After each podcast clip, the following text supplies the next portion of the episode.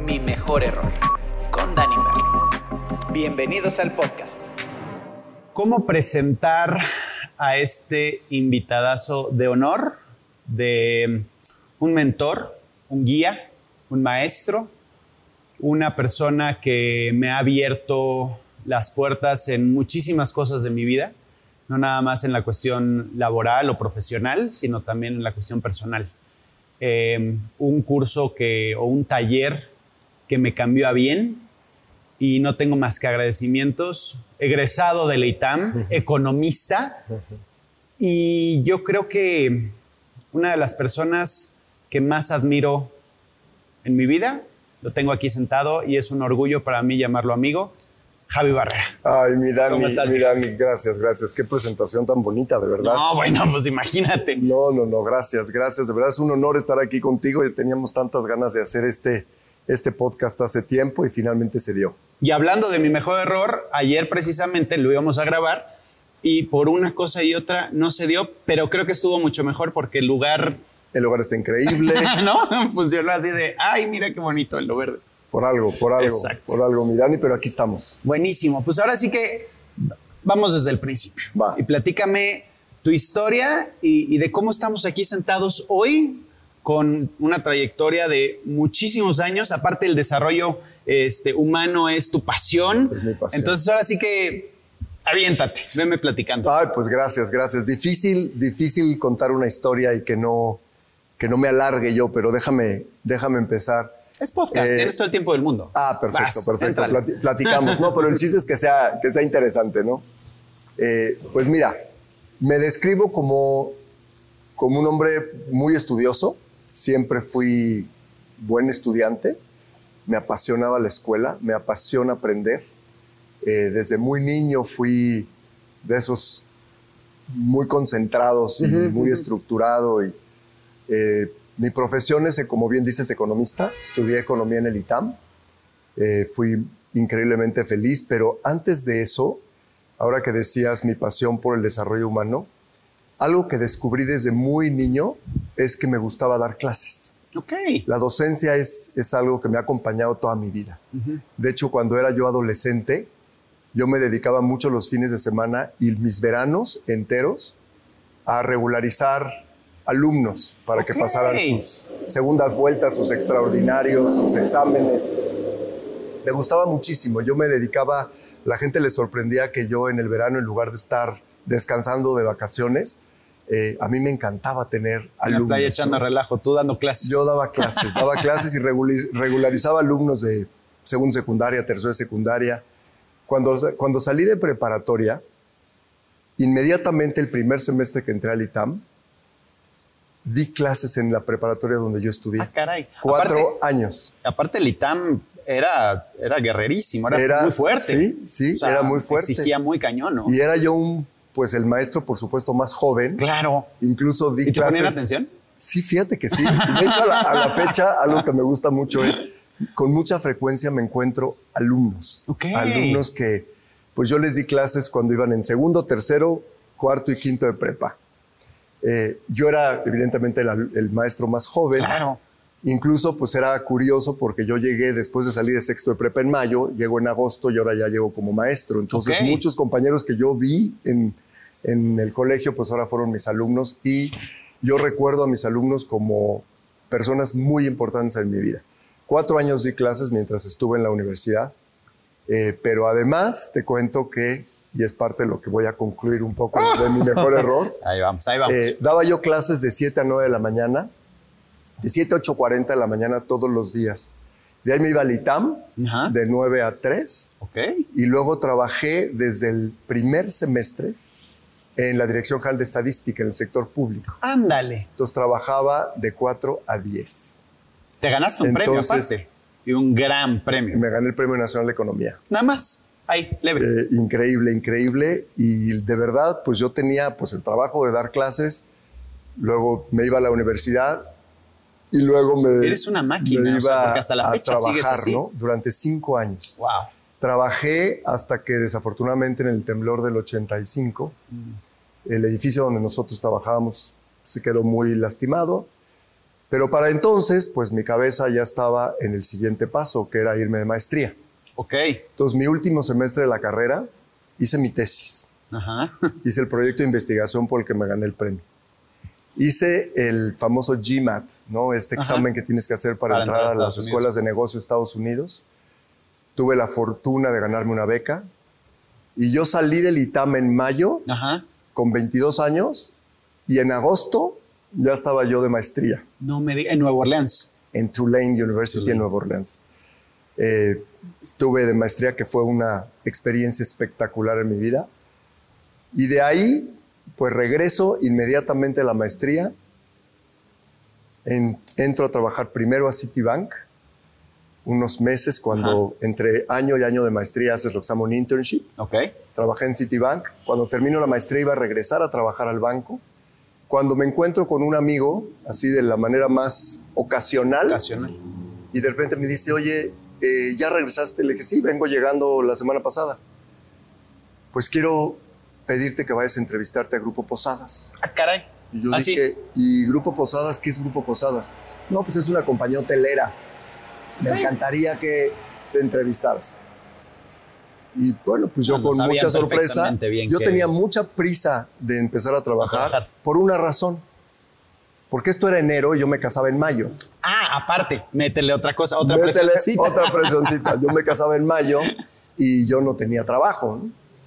Aquí déjame abrir un paréntesis. Eh, en esas épocas que me tocaron a mí, cuando tú salías de, de la universidad con esas ganas de comerte el mundo, de verdad que el buen estudiante y, y si abrías buenos caminos, tenías muchas posibilidades de conseguir trabajo. De hecho, yo tuve la fortuna hasta de elegir.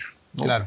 Era parte de, ¿no? Era parte de. De la Lo digo porque hoy encuentro con muchas Otra personas cosa. que están saliendo de la universidad y se están encontrando con esta dificultad.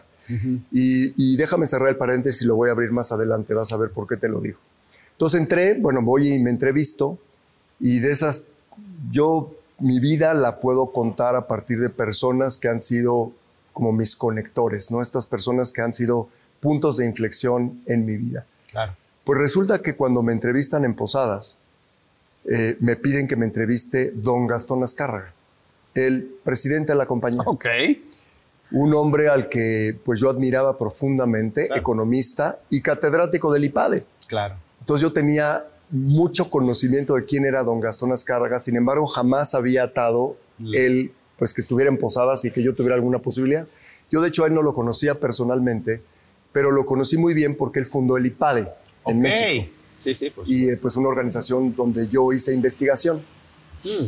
Pues resulta que llego a la entrevista con don Gastón y me siento con él, me sorprende muchísimo, pues yo entraba a una posición de gerencia, yo tenía 26 años, ¿no? Y, y pues me entrevista don Gastón, hicimos una conexión increíble y me dice, tu profesión, eres economista, yo también, y me dice, ¿cuál es tu pasión? ¿Qué te gusta mucho hacer? Le dije, don Gastón, dar clases. Me dice, ya vamos dos, dos.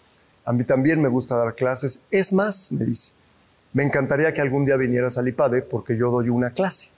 Ok. Y tuvimos, no fue una entrevista, fue una plática en donde al final me extiende la mano y me dice, bienvenido a Posadas. ya, de una. Yo salí de ahí y dije, bienvenido a Posadas.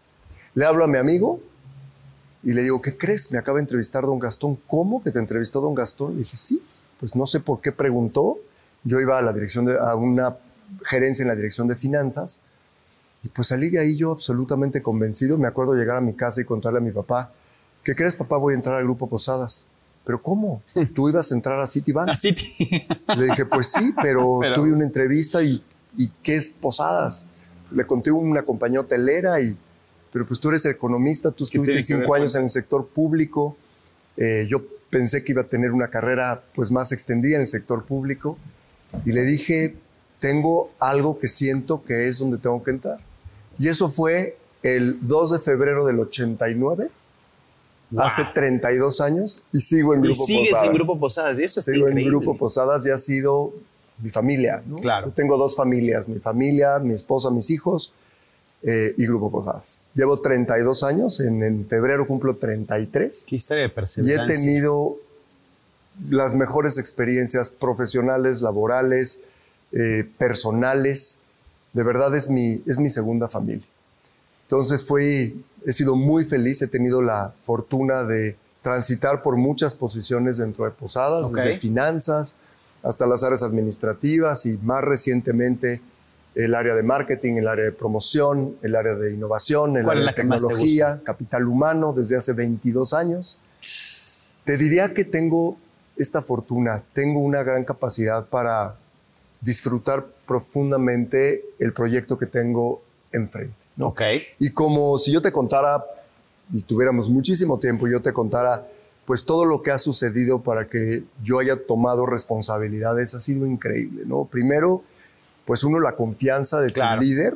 Cuando un líder te propone algún proyecto que pues encuentras complicado decidir porque pues no te sientes muy alineado a eso, pero tú volteas con él y te dice, ¿confías en mí? Vamos. y te dice, confío en ti, va. Y esa ha sido la suerte. He tenido increíbles mentores, jefes espectaculares a los que les he tenido plena confianza. Que eso es lo que has hecho mucho, ¿no? Te has aventado. No tanto como tú. Bueno, no, pero a, no a lo tanto que voy. como tú, pero la realidad es que sí, y lo he visto siempre como estas grandes oportunidades de crecimiento. Porque no es en lo que te, te, te- te toque, ¿no? Como, como posición. Y ahorita me sé una que no voy a adentrarme mucho, pero donde hubo un tema y tú dijiste, aquí estoy. Aquí estoy. Y al toro por los cuernos y yo, oye, pero tú, tú, tú eres del otro lado, ¿no? Pero yo aquí estoy y, y vamos para adelante y lo sacaste adelante y lo sacaste con una estrellita en la frente de decir, lo logré, ¿no? Yo- ¿Por qué? Pues por la familia, a final de cuentas, porque es... Totalmente, era, es mi familia y, y yo, yo tengo una creencia, fíjate Dani, yo tengo una creencia que tu mayor valor está en aquel lugar donde más te necesitan. Claro. Porque tenemos que confiar en si alguien ve en ti una posibilidad para que lideres un proyecto, está viendo algo y te lo está demostrando con absoluta confianza. Confianza. Y tomar esa responsabilidad, ese reto, ha sido increíble, ¿no? Porque implica volver a aprender. Totalmente. Yo te diría que la palabra que me ha acompañado toda mi vida es aprender. Yo soy un voraz estudioso. Me gusta mucho aprender, estudiar. Te decía yo que pues también la docencia es algo muy importante. Pues yo di 15 años clases en el ITAM. Ay, Regresando a la maestría, bueno, obvio, entro a trabajar, me caso y en el siguiente semestre empiezo a dar clases. Entonces yo trabajaba en Posadas y daba clases en el ITAM ¿Y por, de qué dabas por clases? 15 años. Te va a sorprender. a ver. Yo daba clase de estadística, ok. daba clase de una materia que se llama econometría, es decir, estadística un poco más avanzada. En, primero empecé a dar en el diplomado de finanzas, después di en la maestría de finanzas y en la maestría de economía. Y en ese momento, pues yo estaba pues muy enfocado a la parte más analítica. Claro. Y, y amo la estadística y sigo amando la estadística y la econometría. Y fue por 15 años, ¿no? Eh, solo en el ITAM. Alguna vez di en alguna otra universidad, pero la verdad es que mi alma mater es el ITAM Ok. y, y yo disfrutaba profundamente. ¿no? Entonces mis jornadas siempre fueron de 12, de 14 horas sí, sí. eh, y increíblemente satisfecho. ¿no? Y yo la docencia dije, nunca lo voy a dejar. Eh, esta alma que tengo de formador, Correcto. de desarrollador, eh, pues me ha llevado y me ha abierto muchísimas puertas. ¿no? Eh, pero aquí hay otro punto en mi vida importantísimo, Dani, que aquí es donde, pues donde te conozco y desde donde conecto contigo. En, el, en 1998 Ajá. yo estaba liderando un proyecto de posadas en Estados Unidos. ok. Me fui a vivir a Estados Unidos con mi familia y en una de las conferencias a las que me invitaron en Nueva York, tuve la fortuna inmensa de conocer, porque era el speaker principal, al fundador del Instituto de la Universidad de Gallup, Ok. a Donald Clifton. O sea, lo conociste. Lo conocí, él dio una conferencia, Wow. de esas conferencias que, que en realidad hacen un impacto muy importante en tu vida. Y al final de la conferencia él mencionó algunos libros, me le acerqué y al final eh, me, le pedí que me firmara el libro, compré el libro y me empecé a devorar el libro y de ahí pues entré a, todavía no había tanta información en los sitios de internet, pero me puse a investigar, fui luego, luego a Barnes Noble y compré, compré un par de libros más del Señor, hasta que me di a la tarea de contactar. Okay. Y lo contacté a través de varias llamadas al instituto, hasta que le llamo y le digo, Donald Clifton, yo tengo pues muchísimo interés en conocerlo y profundizar en este tema. ¿Qué fue lo que te hizo ese clic, ese te voy a poner más atención a ti que a los otros? Te voy a decir, es una gran pregunta, Dani. Donald Clifton abrió su conferencia diciendo, ¿por qué el mundo está obsesionado con las debilidades? ¡Wow!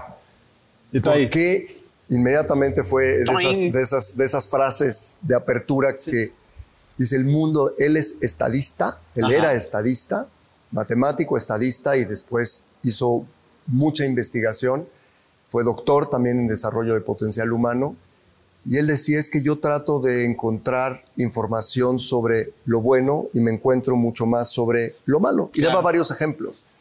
O sea, por ejemplo, por cada 4.000 artículos que están escritos sobre depresión hay uno sobre alegría wow. o felicidad.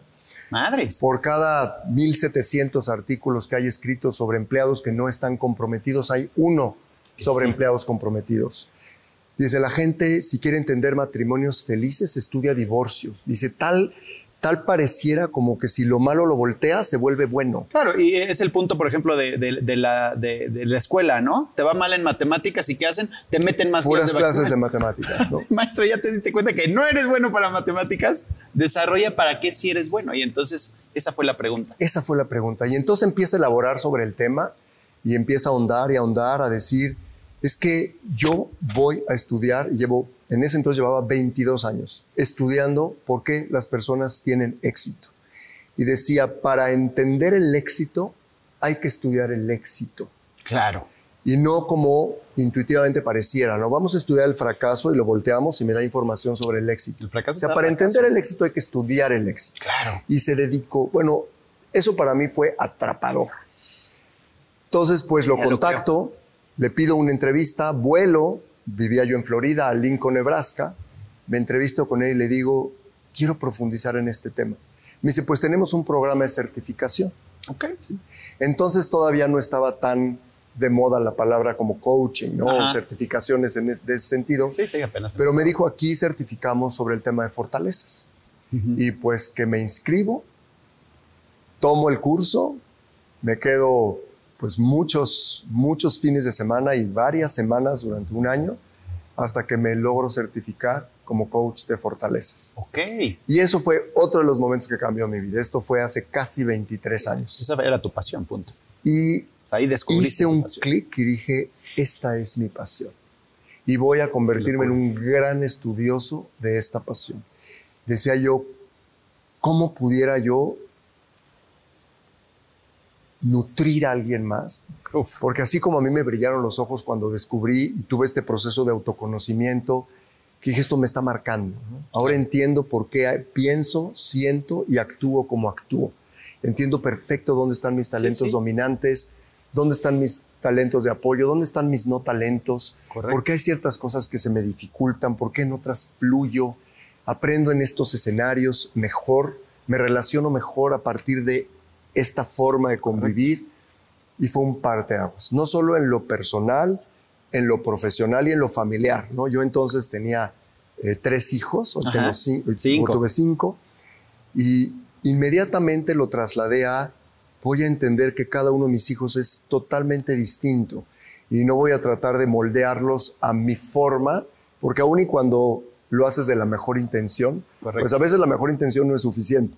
Y empezar a entender la unicidad y la singularidad de cada uno. Y después, pues llegué a Posadas y dije, yo tengo que empezar a implementar. A meterlo ahí. A meterlo. De hecho, también pues logré enamorar a dos o tres personas más de, Posadas para decirles, tenemos que hacer esto y tenemos que profundizar en el tema. Y desde entonces, Dani, no he soltado el tema del desarrollo del potencial humano. Lo sé. y me he convertido en un gran estudioso y a partir de ese momento, en cuanto regresé a México en el 2001, dije, voy a empezar a dar pláticas o conferencias o sesiones. Es que se tiene que saber. Es una información que tiene que estar allá afuera porque, porque sí carecemos de ese tipo de información. hoy, hasta hoy, ¿no? 22 años después, la gente en la calle sigue enfocándose en sus fracasos, en sus, debilidades, en lo que no haces bien, en lo que te falta, en lo que te cuesta trabajo, ¿no? Correcto. Eh, hay un estudio de la universidad que habla de 80% de las personas piensan que el mejor, mayor espacio que tiene una persona para crecer está en tus áreas de debilidades y no en tus áreas de fortaleza. Si, si corriges las debilidades, las debilidades no se pueden corregir, se, pueden, se pueden manejar, se pueden gestionar, las puedes complementar con algo que tienes bien. Pero el mayor espacio que tiene una persona para crecer está en su área de fortaleza, no en su área de debilidad. Si nos enfocamos ahí, si entendemos cómo estamos cableados, para qué somos buenos. Y a partir de ahí empecé a escribir sobre el tema y para qué soy bueno. Ok. Y escribí, publiqué en muchos lugares y empecé a... Quiero leerlo. Ah, pues tengo... Compártemelo, por favor, porque eso está espectacular. Mucho, y desde hace muchos años no he elaborado en ese tema. Y empecé a dar talleres, primero en grupos muy pequeños de jóvenes, empecé con familiares y amigos. Oye, déjame aplicarte esta batería, esta herramienta de Gallup y empezaba yo a tener sesiones. En, durante los primeros años eh, yo tenía sesiones con un coach de Lincoln, Nebraska, que me apoyara mientras yo empecé a tomar más experiencia hasta que pues logro mi certificación y empiezo a dar talleres y me enfoco al principio exclusivamente en jóvenes, porque yo tenía esta creencia de vas saliendo de la universidad, estás empezando tu carrera profesional, ¿Qué hubiera dado yo por hace 10 años haber tenido esta, oportunidad? Claro. Y entonces me enfoqué mucho en jóvenes. Y pues también tiene mucho que ver con, pues con, con esta vocación que tengo de docente. Claro. Entonces empecé a dar estas conferencias, estas pláticas, empecé a tener alumnos o participantes en mis talleres de 18, 19, 20 años. De pronto por ahí alguien que salía de la universidad y estaba pues con estas dudas de si debía yo entrar en este tema o en este otro. Entonces empecé a armar una red, muy poco a poco, Dani, muy poco a poco, porque entonces, pues te digo, yo seguía trabajando claro, en tenías mil cosas. Seguía dando clases en el y muchos de mis fines de semana yo los dedicaba a dar estas sesiones, o individuales o pequeños talleres, ¿no? Ok. Y a partir de ahí, pues estuve muchos, muchos años con este tema, profundizando en el desarrollo del potencial humano, enfocándome en esta parte de para qué soy bueno, cómo puedo potenciar eso que tengo de manera natural, cómo puedo hacerme espectacular en esto, ¿no? Para definir un poco qué quiere decir un talento para Gallup, porque a veces tendemos a pensar que un talento es como más artístico. Es saber bailar. Saber bailar o saber cantar o saber pintar o esculpir. Sin embargo, Gallup tiene una batería donde define 34 temas de talento. Okay. Eh, que es la forma como pensamos, como sentimos y cómo actuamos. Correcto. Por ejemplo, tú que tengo la fortuna de conocerte a mucha profundidad, ¿no? Esta gran capacidad que tienes de imprimir un entusiasmo contagioso, de ver las oportunidades como algo con mucho potencial, de tener un espíritu muy positivo, del de el, ver el vaso siempre medio lleno, el cómo sí, ¿no? Esta disposición natural a aventarte al rifado del Al rifado, exactamente. Esto, eso es un talento, ¿no? Claro. La gente que tiene esta capacidad de conectar sucesos, fenómenos aparentemente dispares, ¿no?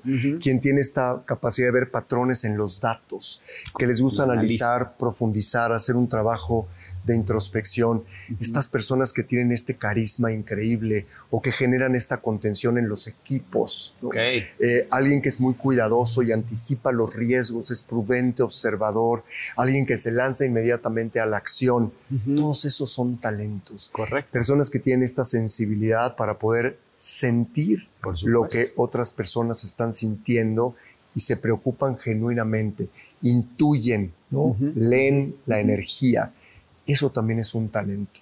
Entonces, cuando empiezas a darte cuenta que todos tenemos muchos de estos talentos en nuestra parte dominante, si trabajamos en ellos claro. y los fortalecemos, los podemos potenciar.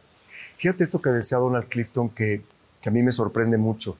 Es evidentemente cualquier combinación de talentos a las personas nos hace funcionales. Correcto. Me dice, pero en la medida si no los fortaleces, nos hace funcionales promedio. Ok. Claro, porque no Y el promedio no es la meta. Correcto. El promedio es el promedio. Así es. Si tú en realidad te enfocas en aquello que haces bien, donde te sientes poderoso, creativo, que el tiempo se te va volando, que fluyes, que aprendes rápido. Si tú potencias eso, te despuntas del promedio. Por supuesto, es que ¿por qué no es así? ¿Por qué no es así? Por eso Y la gente creo- que, que- que brinca a ese éxito, por decirlo de cierta forma, es la que se clavó a sus talentos, ¿no? Sin duda. Y algo increíble es, los talentos hoy es una ciencia de los talentos. ¿Ok?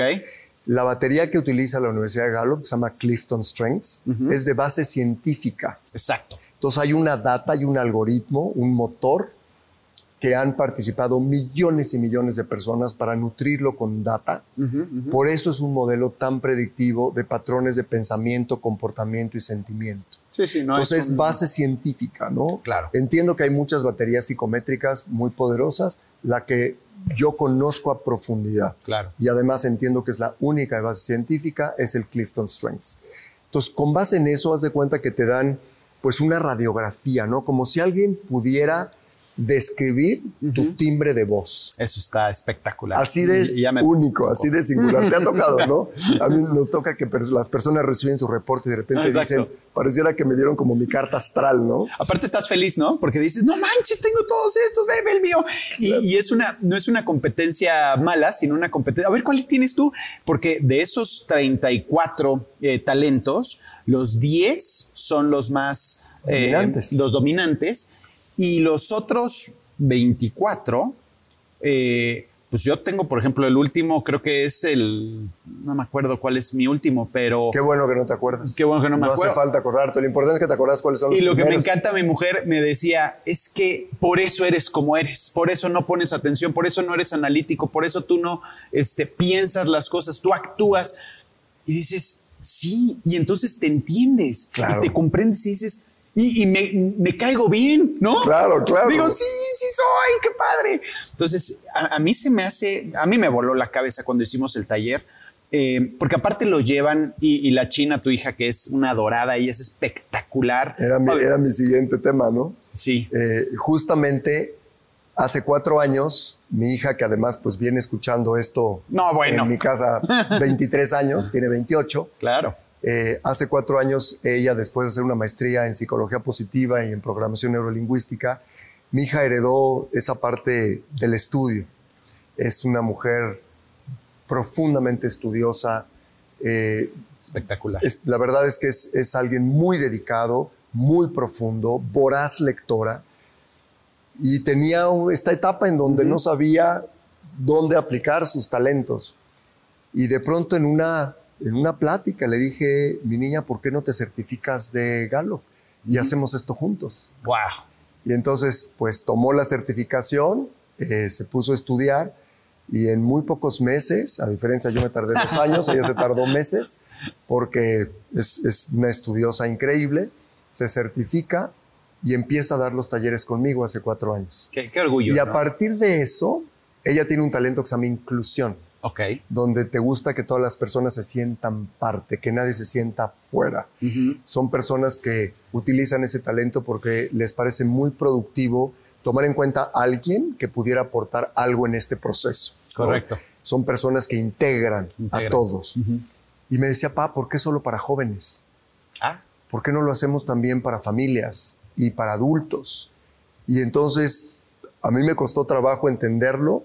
Sin embargo, a partir de ahí llevamos tres años y medio dando talleres. Sí, sí. Incluso nuestros talleres ahora son totalmente multiedad, Multiedad, multidisciplinarios. Tenemos desde personas exitosísimas de 60, 50, 40 años hasta jóvenes de 18. que se reencuentran aparte con ellos mismos. Increíble. Que ahí Lo es que ha sucedido porque la diversidad de talentos, de experiencias. Imagínate el ejemplo que le da un joven ver a una persona que ha tenido mucho éxito y que está sentada en ese taller dedicando ese tiempo a su autoconocimiento. Sí. El mensaje de nunca es tardes, siempre podemos aprender.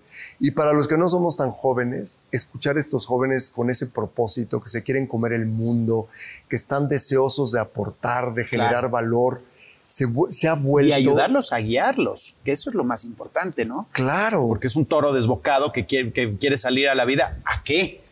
esto es una herramienta, es una Correcto. herramienta que te va a dar una brújula ¿no? Que te va a dar, pues no sé, estos elementos que te van a permitir enfocarte y tener un poco mejor rumbo. Correcto. Para poder, pues, decretar tu ambición, ¿no? y tú hiciste ese, ese trabajo tan increíble. Imagínense que todos pudiéramos sentarnos a reflexionar y poner en, un, en una lista, ¿no? ¿Qué es lo que más amo hacer? ¿no? y sentarte a poder poner 10, 15 cosas de lo que en realidad más amas. Y es bien difícil. No es fácil. No es fácil porque, porque tienes muchas, muchas capas, ¿no? Muchos velos que no te dejan ver lo que realmente eres por la sociedad, por la familia, por, por, el trabajo, por creencias. Y esto te, te abre un panorama eh, desde el momento en el que recibes tu, tu reporte, que eso es parte de, de, del, del, mejor error, ¿no? Que, que creo que mucha gente eh, y, este era el punto al que, al que yo quería llegar, donde tú ayudas a que la gente, a que sus errores los convierta en sus mejores errores por la forma en la que los ve. Y, eso lo dijiste. No, o sea, eso es así, es, es, una locura porque tienes 40, 50, 60 años y, y no sabes tu potencial todavía. Increíble. Mira, Donald Clifton decía que él todos los días de su casa a su trabajo se detenía en un cruce donde al lado derecho había un panteón. Ok. Y él dice que volteaba todas las mañanas y decía, ¿cuántas personas estarán aquí sepultadas que nunca supieron para qué fueron buenas? No, no, no, no. Entonces imagínate que tú puedes describir en 10, 15, 20 frases qué es lo que más amas. Y después tomas otra hoja de papel y describes para qué eres bueno, qué es lo que haces bien. ¿Qué es lo que haces con facilidad? Como escribir con la mano derecha si fuera tu mano dominante. Correcto. ¿Qué es eso que haces bien, con fluidez, que el tiempo se te pasa volando, que querrías volverlo a repetir, que te sientes productivo, donde te han reconocido?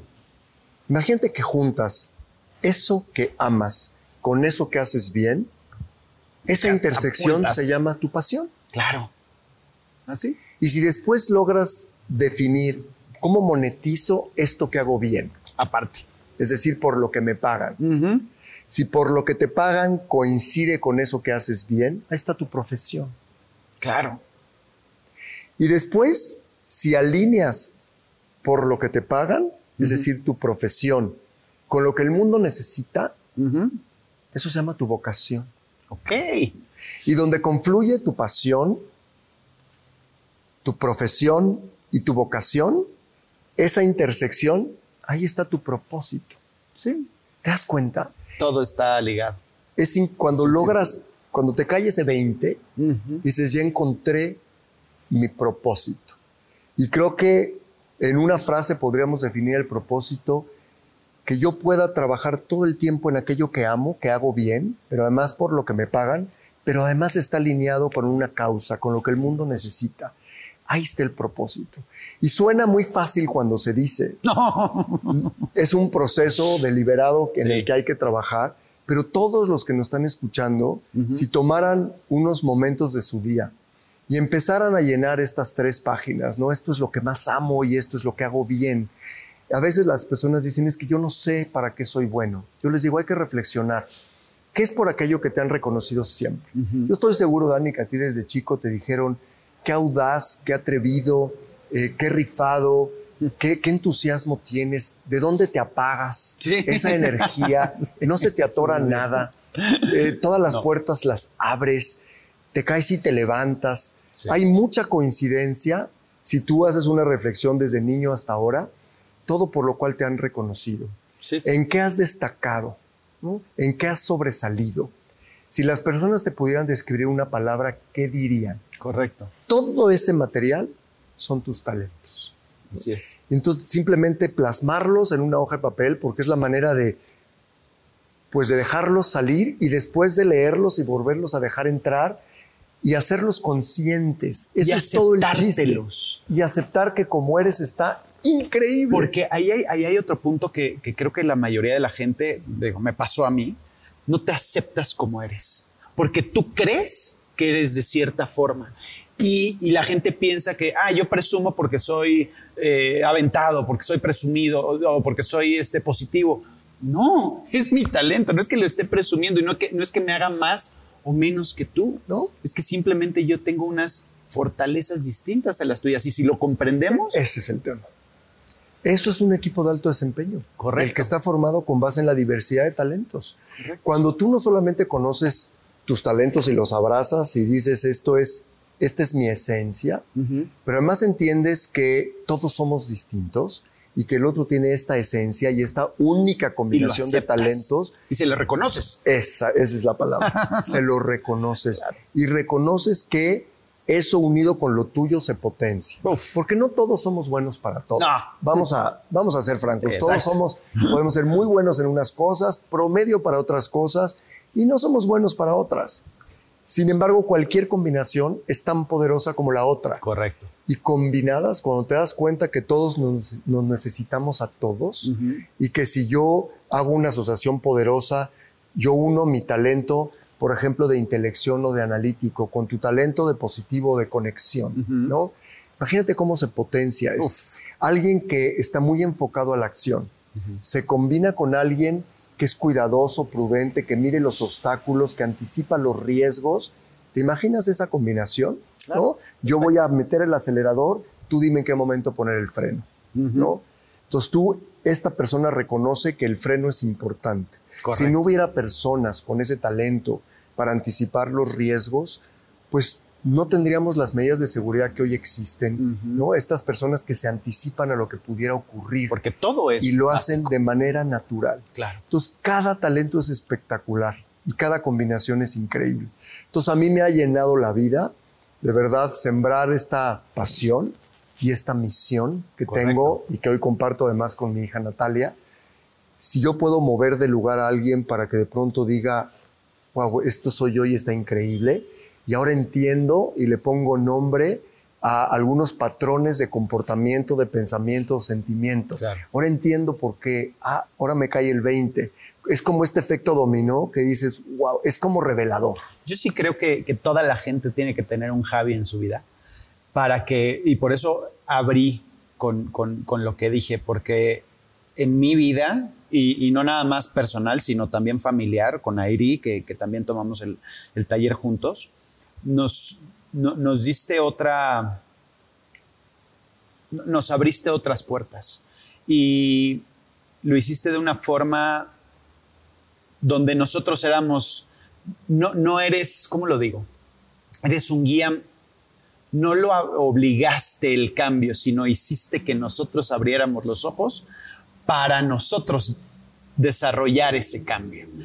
Y eso está, eso es increíble, eso es un guía, eso es un mentor, eso es una persona que te, que, que, que te va a animar, que te va a decir, por allá vas muy bien, pero no va a hacer el camino por ti, no va a cortar las ramas, no va, porque es un camino difícil, ¿no? Es de, de, realización. yo te diría, es un, es un acompañamiento. Correcto. A mí la, la manera como me gusta describirlo es, el piloto del coche eres tú. Correcto. Yo soy tu copiloto, tus pits, en algún momento tu abanderado, ¿no? Te doy señales para que puedas corregir el rumbo, pero el que va con el control de la dirección eres tú. Es un acompañamiento. Pero algo que es muy valioso y, te lo quiero reconocer, Dani, es, es un trabajo de valientes. A mí un día me alguien dice, todo el mundo debería tomar este taller. Totalmente. Y alguien levanta la mano y dice, no estoy de acuerdo solo los valientes. Ah. Porque se requiere de valentía para aceptar, para dejarlo entrar y para con determinación decir, ahora entiendo, voy a potenciar esta parte, voy a dejar ir esto que me he pasado la vida tratando de corregir y corregir y que me ha desgastado, que me ha frustrado, que me ha restado energía para lo otro. No quiere decir que ignoremos los no talentos o las debilidades de ninguna manera. No, no, no. Hay que también conocerlas y gestionarlas. Probablemente algún no talento que tengas, pues pudieras usar uno que sí tienes para compensar. Claro. Y si de plano no lo tienes, busca un sistema de apoyo, complementate con alguien más. Sí. Busca la manera de poderlo gestionar. Manage your weakness, no fix your weaknesses. Correcto. Las, las debilidades no se pueden corregir. Y es increíble entender que lo que tienes es increíble y con eso puedes lograr el éxito que tú te propongas. Y lo que no tienes, busca la manera de gestionarlo, de manejarlo, pero no nos enfoquemos ahí porque a veces nos pasamos la vida tratando de corregir algo, ¿no? Correcto. Y acuérdate que estos son patrones la definición de talento es algo que tienes de manera natural, que lo puedes mirar desde los niños. Desde un niño muy pequeño puedes ver esas huellas de talento. El niño más aventado, el más precavido, el más estructurado, el que es muy carismático, el que rompe el hielo muy fácil, ¿no? El que conecta con las distintas personas, el que se integra fácilmente, el que es muy introspectivo, el que hace muchas preguntas. Oye, pa, ¿y por qué? ¿Y por qué? ¿Y por qué? Allá hay una huella de alguien que pueda ser muy analítico. Exacto. Alguien que le gusta aprender solo, en su cuarto, sin interrupciones. Alguien que necesita hablar para entender, ¿no?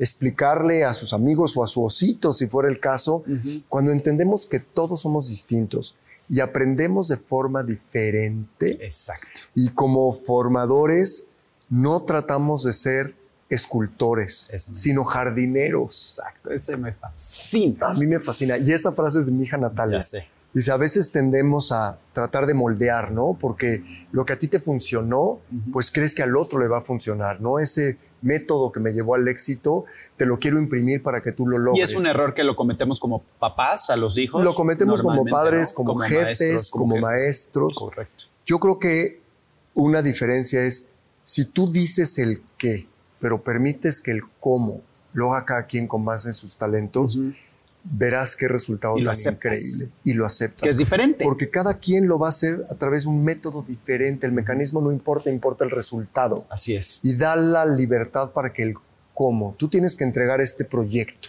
en esta fecha y tiene que tener estas características. como quieras, maestro. ¿Cómo se te ocurre?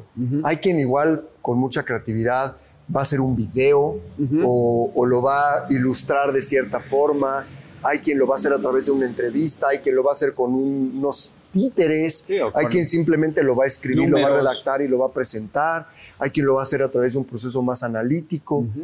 El resultado va a estar ahí, van a presentar el proyecto en tiempo y forma. El cómo. Correcto. Es lo que es intrínseco en nosotros.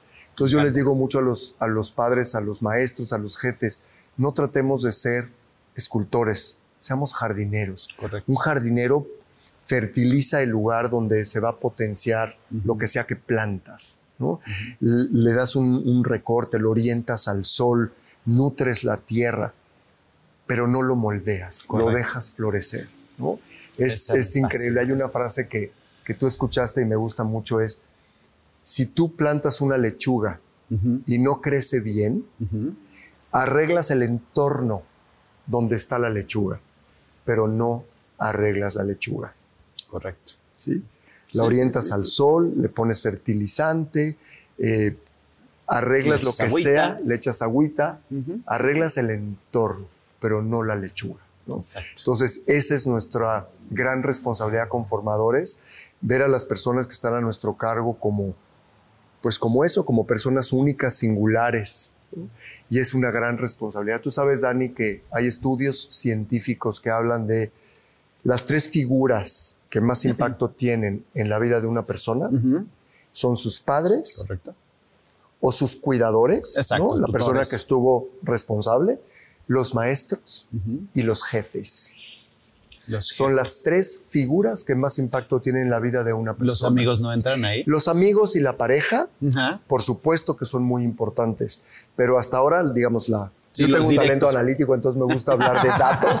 de eh, lo único que he leído que es científicamente probado son estas tres figuras a los que podemos llamar formadores. Formadores. Y lo, positivo es increíble. Todos recordamos aquel maestro que te formó, que te estiró, que te reconoció, que te apoyó, que te impulsó, o el padre o el jefe que se sentó contigo a enseñarte, ¿no? a, a nutrirte a reconocerte.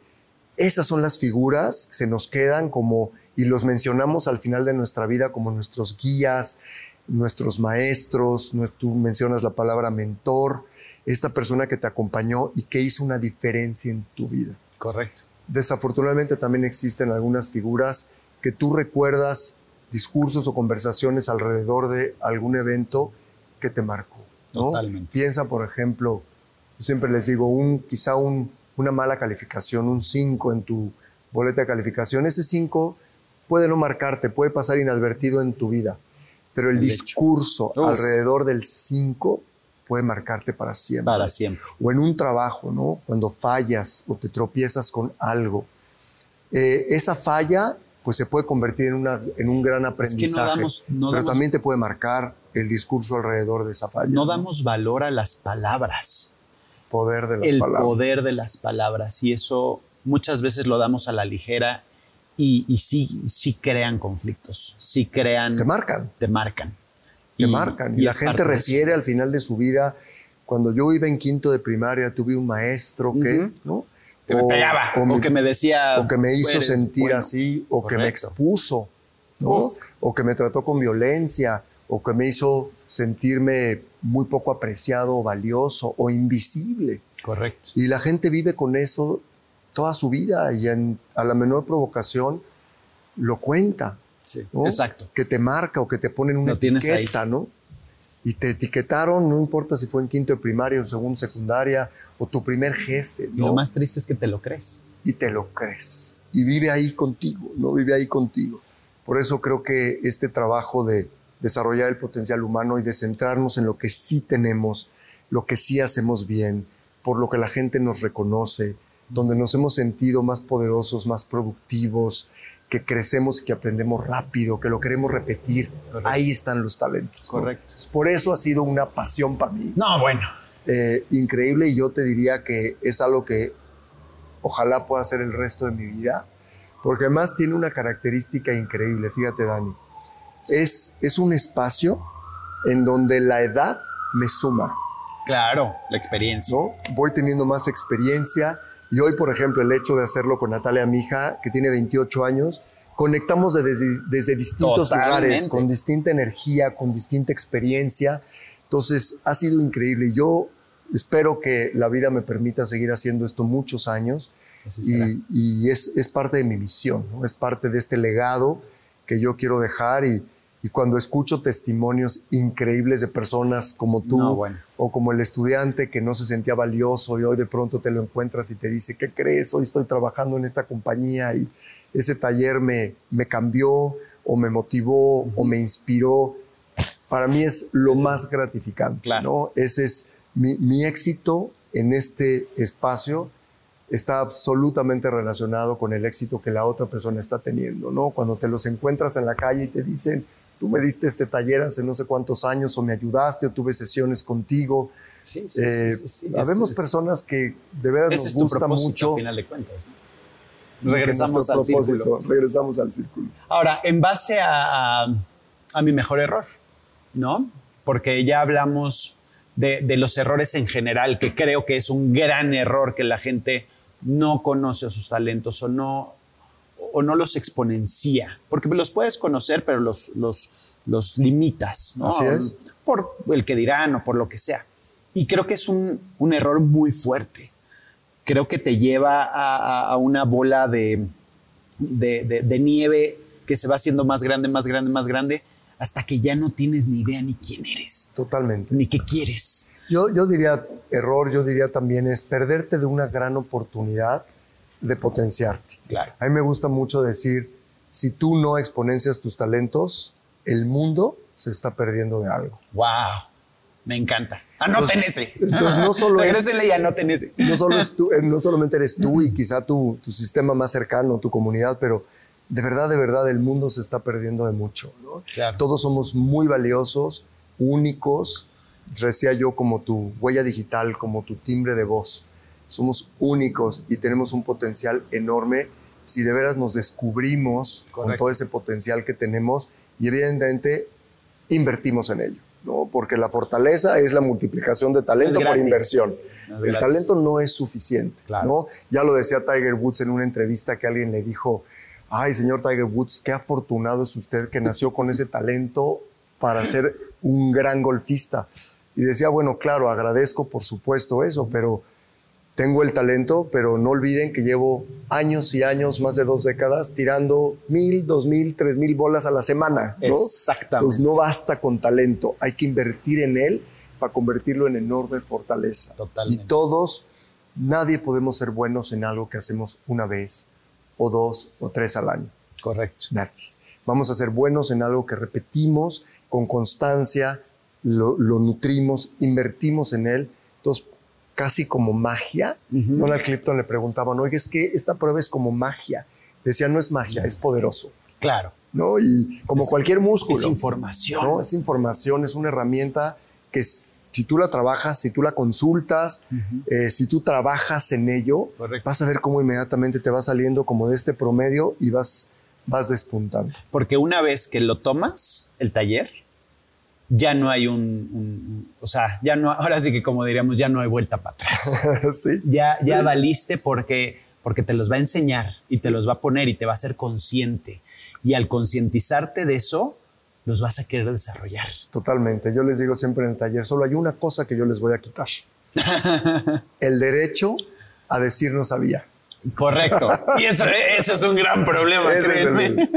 La verdad es que el, siguiente punto, y creo que lo dejaste muy claro, es ¿qué le dirías al, Javi de Chavito de, qué hacer diferente o, qué mensaje le podrías dar con lo que hoy sabes? Pero creo que lo has, lo, has expresado estupendamente bien en, este tiempo que llevamos juntos, que a final de cuentas es conócete. Es conócete. Esa es conócete. Eh, no hay mejor inversión que invertir en la persona que te va a acompañar el resto de tu vida. Esa es una frase de Eduardo Ameo y lo quiero citar porque es un participante del taller que se ha hecho entrañable amigo y, y, él se ha dispuesto a abrir este taller a la comunidad donde él lidera y donde él tiene influencia. Y hemos aprendido tanto juntos. Yo de hecho eh, te diría, mi aprendizaje y mi conocimiento hoy se lo debo evidentemente a la Universidad de Gallup, a todo lo que he leído, pero el otro 50% es a los participantes. Yo, tú me escuchaste, ¿no? Muchos de los ejemplos o de las anécdotas que yo relato en el taller vienen de ustedes. Claro. Vienen de los mismos participantes que son los que nos han nutrido, ¿no? Pero para responder tu pregunta, yo sí sé cuál es mi mejor error. Y yo hago mucho esta pregunta, ¿qué le dirías a, a tu yo del pasado? exacto. Y yo sin duda, después de lo que acaban de escuchar, yo creo que viví muy rápido todo y con mm. demasiada prisa, intensidad. Claro. Eh, y eso, si hoy regresara el tiempo, les diría, no hay necesidad de que el último semestre de tu carrera hagas tu tesis, hagas un proyecto de investigación, hagas un examen perita de maestría, eh, te recibas, te vayas de maestría eh, dos meses después de terminar, regresar, trabajar, dar en fin, qué prisa, ¿no? Yo creo que eh, me perdí de, vivir muy en el, mucho el presente. Ok. Eh, tenía esta ansia y esta necesidad de, abarcar demasiado, ¿no? Yo viví una carrera increíble y fui de verdad muy buen estudiante, pero mis días eran de 16 horas. Sí, sí, Yo daba clases, iba a trabajar a la Dirección General de Estadística, iba al ITAM, todos mis fines de semana. No, creo que estiré demasiado la liga. Claro. Y siempre me sobrecargué de actividades y creo que dejé de disfrutar algunos hobbies. Claro. Esto digamos que también podríamos llamarlo hobby, pero yo dejé de disfrutar algunos hobbies. Creo que dejé de pasar tiempo con mi familia valioso. Claro. que no eh, regrese. No me di tiempo a mí para tener una actividad, no sé, irme a jugar golf o jugar tenis los fines de semana o sí, algo algo, ¿no? Meditar o hacer nada. Sí, sí, sí. Entonces, yo quisiera decirles, hay tiempo, hay más tiempo que vida. Eh, disfrutemos lo que hoy tenemos con plenitud, ¿no? Para que no te pasen inadvertidos muchos momentos de tu vida importantes. Hay tiempo para hacerlo, pero mi, mi mejor error sería, quizá debía haber hecho un esfuerzo deliberado por priorizar. Y decir, por ejemplo, voy a dar clases un semestre sí y uno no. Y uno no, no pasa nada. O voy a dar clases solamente porque un día o dos a la semana. Tu resultado hubiera sido el mismo. Estarías aquí yo creo que de la misma forma. Yo creo que sí, yo creo que sí. Y eso lo, lo si regresara el tiempo, eh, yo creo que eso habría hecho diferente si hubiera tenido la conciencia. La conciencia. Yo por eso ahora con los jóvenes les digo, no necesitas correr, ¿no? Hay que aprender a vivir y disfrutar esto que tienes evidentemente hay que hacer una planeación, pero no olvides en tu día con día de poner cosas para ti. Correcto. Que te llenen a, ti. Regálate esas, esa hora, esas dos horas para hacer algo. Yo sentía que eso era perder el tiempo. Sí, es que tú y tenía das mucho que todos. Entonces creo que ese sería mi mejor error, ¿no? Eh, disfruten lo que tienen, eh, no saturen su agenda, eh, no se preocupen por seguir abarcando más y más y más. ¿Y te puedo preguntar algo? ¿Y lo estás haciendo? Creo que eso lo vas a tener que editar. La realidad es que, a ver, un poco más sí. Ok. Eh, no como debería. Por lo menos eres consciente de. Por lo menos soy, soy consciente de. Y eso ya es el eh, primer paso, es muy importante. soy tan comprometido que tengo pues mi trabajo en Posadas y tengo mi trabajo aquí. Eh, me llena tanto que casi ya le puse piel de mi hobby también, además de mi misión. Eh, ya le puse esta, esta capa, esta piel que tenga cara de, de hobby. lo he hecho un poco mejor. Por ejemplo, ahorita que estoy escribiendo el libro. También es una, es una parte hoy en donde dedico muchas horas del fin de semana a, escribir, a pensar, a empezar a recabar información. Eso es increíble. Y eso también me está llenando mucho, muchísimo. Así que ya te compartí. la primera vez creo que me hacen esa pregunta y, y, que, la puedo responder así, pero estoy absolutamente seguro que ese es mi mejor error. No sabes cómo, cómo te agradezco tus palabras, tu tiempo, tu guía, tus enseñanzas, eh, el, sentarte aquí con, nosotros y poder platicar, te fluye y te fluye de una manera eh, excepcional. Es, eh, para mí, lo repito, todos tenemos que tener un Javi en, en nuestras vidas. Estoy sumamente agradecido y sumamente feliz. él fue el responsable, y lo voy a decir abiertamente, del proyecto que viene, que todavía no, eh, no sale a la luz, pero él fue el que se hiciera posible que estuviera en las manos. Eh, y eso siempre vas a tener un lugar en mi corazón muy, muy grande. Te agradezco infinitamente todos tus, tus, tus mensajes, todos tus consejos. Y como te lo dije en aquel momento, agárrate fuerte porque yo ya no te suelto. Pues yo no te suelto tampoco, mi Dani, y yo no, no, de ninguna manera responsable, yo creo que te ayudé a impulsarte, pero este, ayudé a, a que pusieras en blanco y negro eso que traías en el corazón y que el rifado de mi amigo Dani, sé que lo iba a hacer sí o sí, de eso yo no tenía la menor duda. Gracias, gracias por esta oportunidad, mi Dani, de verdad. He disfrutado muchísimo esta plática, como todas las que tenemos y las que nos faltan. Así es. Pues muchísimas gracias. Síganos en las redes sociales, campanita, suscríbanse. Ya saben, obviamente voy a poner información de Javi de sus talleres para que la gente que realmente esté interesada y se atreva a hacerlo y sea valiente para lograrlo, pues ahí va a estar el contacto. Muchos besos, abrazos, mi Javi querido. Gracias, mi Dani. Gracias. gracias, gracias, de verdad. Nos vemos a la siguiente. Bye.